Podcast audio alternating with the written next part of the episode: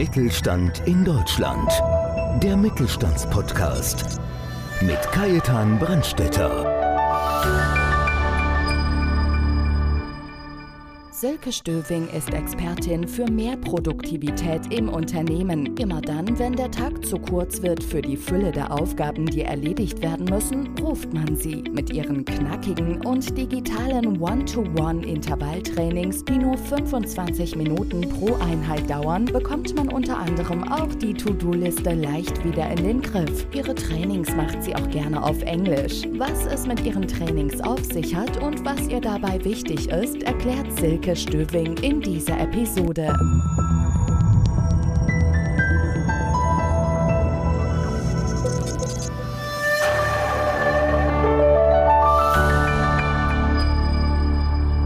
Herzlich willkommen zum Podcast Mittelstand. Ich bin Kajetan Brandstetter und habe heute wieder einen interessanten Gast, Gästin, wie sagt man jetzt da? Einen interessanten Gast. eine Gastfrau. Eine, eine, Gastfrau haben wir heute zu Gast und zwar Silke Stöving.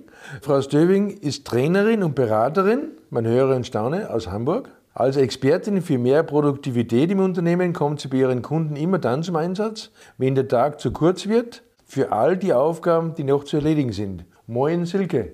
Moin Kai. Schön, dass du da bist. Ja, ich freue mich auch. Silke, wenn dich jemand gar nicht kennt, wer ist Silke Stöving? Ich komme aus Hamburg, bin aber auch sehr, sehr gerne hier unten in Bayern unterwegs, also auch persönlich, nicht nur digital.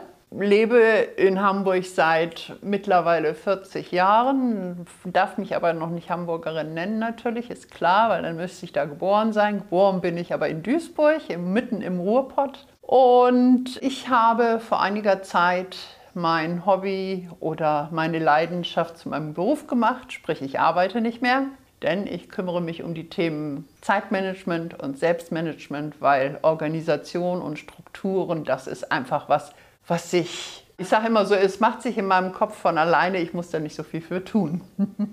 Aber Silke, wie bist du eigentlich dazu gekommen, Expertin zu werden für Produktivität im Unternehmen, also mehr Zeit? Ja, den Grundstein hat schon meine Mutter gelegt, weil seit ich lesen kann, verschlinge ich Bücher. Und das hatte zur Folge, dass ich natürlich viel der Hausarbeit, die meine Mutter von mir verlangt hat, nicht erledigt hatte, wenn sie dann von der Arbeit nach Hause kam. Und statt mit mir zu schimpfen, mit mir böse zu sein, hat sie mir eben halt Tipps und Tricks verraten, wie ich denn beides unter einen Hut kriegen kann, dass ich meine Bücher weiterlesen kann und trotzdem die Hausarbeit schaffe.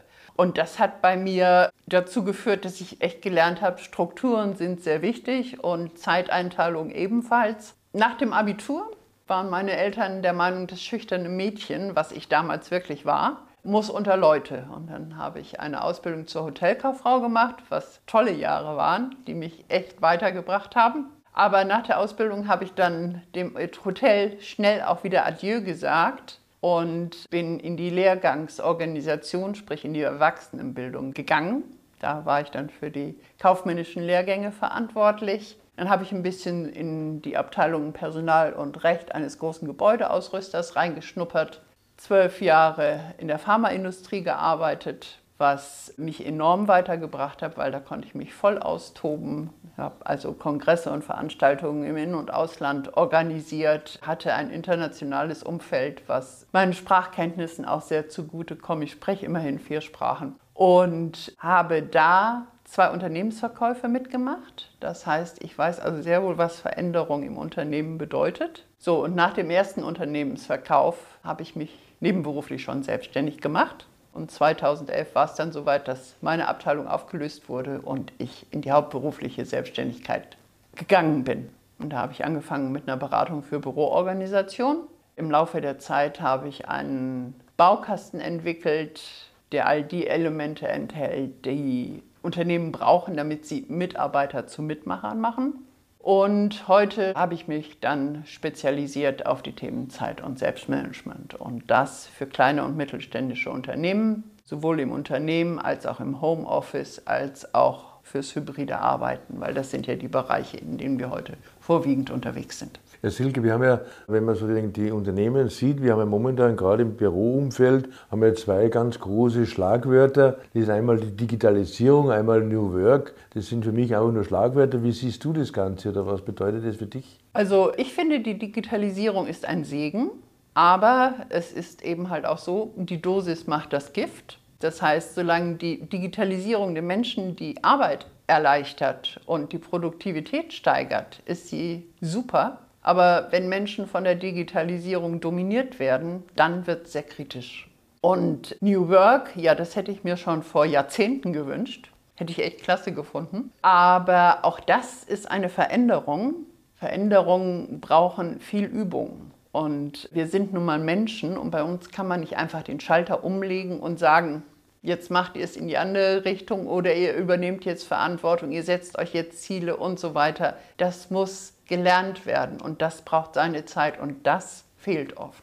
Silke, wenn du deine Kunden so vom geistigen Augen durchlaufen lässt, was fällt dir da besonders auf? Viele Kunden sehen leider den Menschen im Unternehmen immer noch als Kostenfaktor und nicht als Erfolgsfaktor und das ist eigentlich sehr schade. Außerdem, viele Mitarbeitende im Unternehmen kennen die Ziele des Unternehmens oft nicht. Und das mindert auch die Produktivität, weil wenn man das Ziel kennt, findet man auch meist einen guten Weg dorthin. Wenn du jetzt deine Kunden siehst, worauf sollten sich deine Kunden einstellen bei einer Zusammenarbeit mit dir? Ich frage, frage, frage.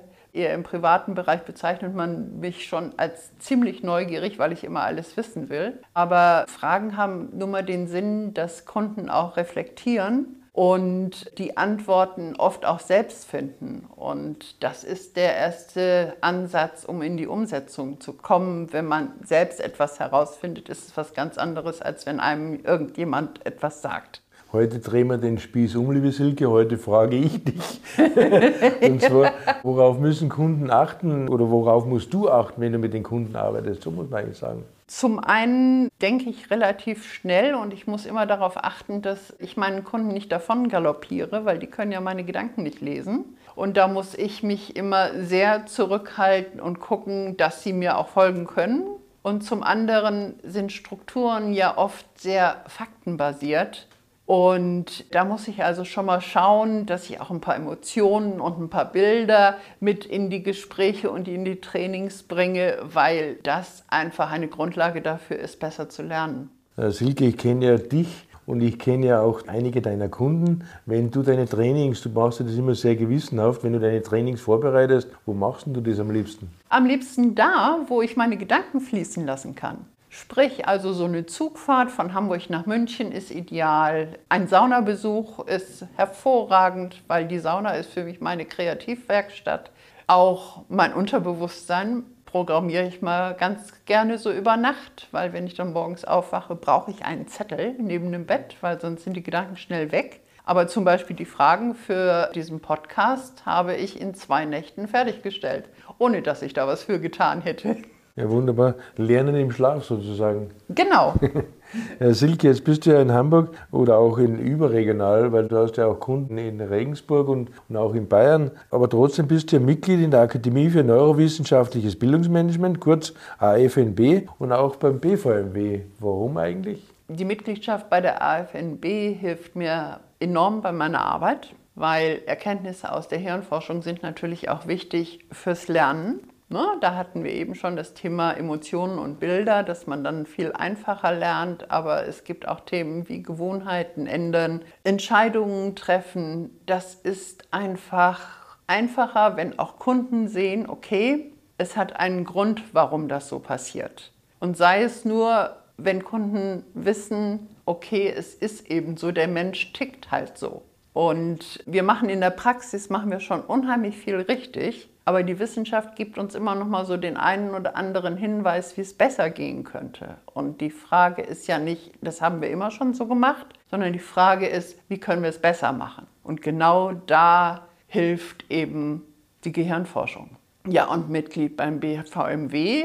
Ich liebe Netzwerken. Und auch das ist neben der Organisation, den Strukturen eine Sache, die mein Kopf so ganz alleine macht und Netzwerke knüpft. Wenn mich jemand fragt, kennst du jemanden, der, dann kenne ich erstens jemanden und wenn ich keinen kenne, dann kenne ich jemanden, den ich fragen kann. Und das hat schon für große Erfolge gesorgt, weil ich Menschen miteinander verknüpfen konnte, die sonst nie zueinander gefunden hätten. Und im Notfall kannst du immer nur mich anrufen. Richtig, genau, das stimmt, weil du bist nämlich auch so ein Netzwerker. Silke, wenn man dich so anschaut, man kann es gar nicht glauben, aber tatsächlich, ich muss mal nachlesen, tatsächlich blickst du ja auf 40 Jahre Berufserfahrung zurück, Berufsleben. Wenn du das so an dem geistigen Auge mal durchziehen lässt, was würdest du heute nicht mehr machen oder anders machen? Also, ich habe ja eben schon mal ganz kurz erwähnt, meine Schüchternheit hat mich 40 Jahre lang begleitet. Ich hätte mir, wenn ich aus heutiger Sicht, hätte ich mir viel früher Unterstützung holen sollen, damit ich auch mal das eine oder andere Wort mehr verliere oder auch mal an Gesprächen teilnehme, was mir die ganze Zeit sehr viel Probleme bereitet hat. Also von daher kann ich nur sagen, sich Unterstützung holen ist das Beste, was man tun kann. Auch wenn es erstmal Geld kostet, aber wenn man dann den richtigen Partner gefunden hat, dann gewinnt man. Ja, das ist auch das, was ich immer wieder zu meinen Unternehmern sage, zu meinen Unternehmerinnen. Lasst euch von außen einmal draufschauen, weil das unterschätzen viele. Sagen wir, okay, das haben wir immer schon so gemacht, das machen wir schon richtig so. Aber nur wenn der Chef das sagt oder der Abteilungsleiter, dann wird es einfach von den Mitarbeiterinnen lange nicht so angenommen, als wenn man wirklich ein Externer draufschaut. Und darum finde ich es ja ganz, ganz wichtig, was du machst, gerade Organisation. Und wenn man nur, nur unter Anführungszeichen ein bisschen was vertrödelt, eine Stunde ist gleich vorbei. Und wenn halt jeden Tag eine Stunde vertrödelt wird, dann sind es halt auch gleich einmal 10, 20 Stunden, die eigentlich nutzlos sind. Richtig. Das Problem an der Sache ist nur, dass der Geldwert nirgendwo erscheint. Das ist einfach, ja, die Zeit geht vorbei und das war's. Es ist ja nicht nur Vertrödeln, es ist ja auch das Thema Suchen. Wie oft sucht man nach einer Datei, nach irgendeinem Formular, einem Dokument, wie auch immer? Das kostet alles ganz viel Zeit. Zum Schluss, liebe Silke, hätte ich noch eine ganz, ganz große Bitte. Hast du für unsere Zuhörer noch den, den absoluten Tipp oder, oder, oder wertvollen Tipp, wo man sofort umsetzen kann? Was würdest du uns hier mitteilen? Ja, den habe ich. Wende ich auch selbst an. Wir haben ja heute das Problem, dass wir vielfach überhaupt nicht ungestört arbeiten können weil da kommt ein Telefonanruf, da kommt jemand zur Tür rein, da gibt es einen Pling vom Smartphone und was auch immer. Und ich arbeite zum Beispiel nach der Pomodoro-Technik. Die Pomodoro-Technik hat ein italienischer Student erfunden, der Probleme hatte, sich auf seine Studien zu konzentrieren, der keine Lust hatte, irgendetwas zu machen, der faul war. Und der hat sich irgendwann mal gesagt, 25 Minuten kann ich übersehen, weiß ich, dass ich danach eine Pause mache, kann ich mich auch konzentrieren.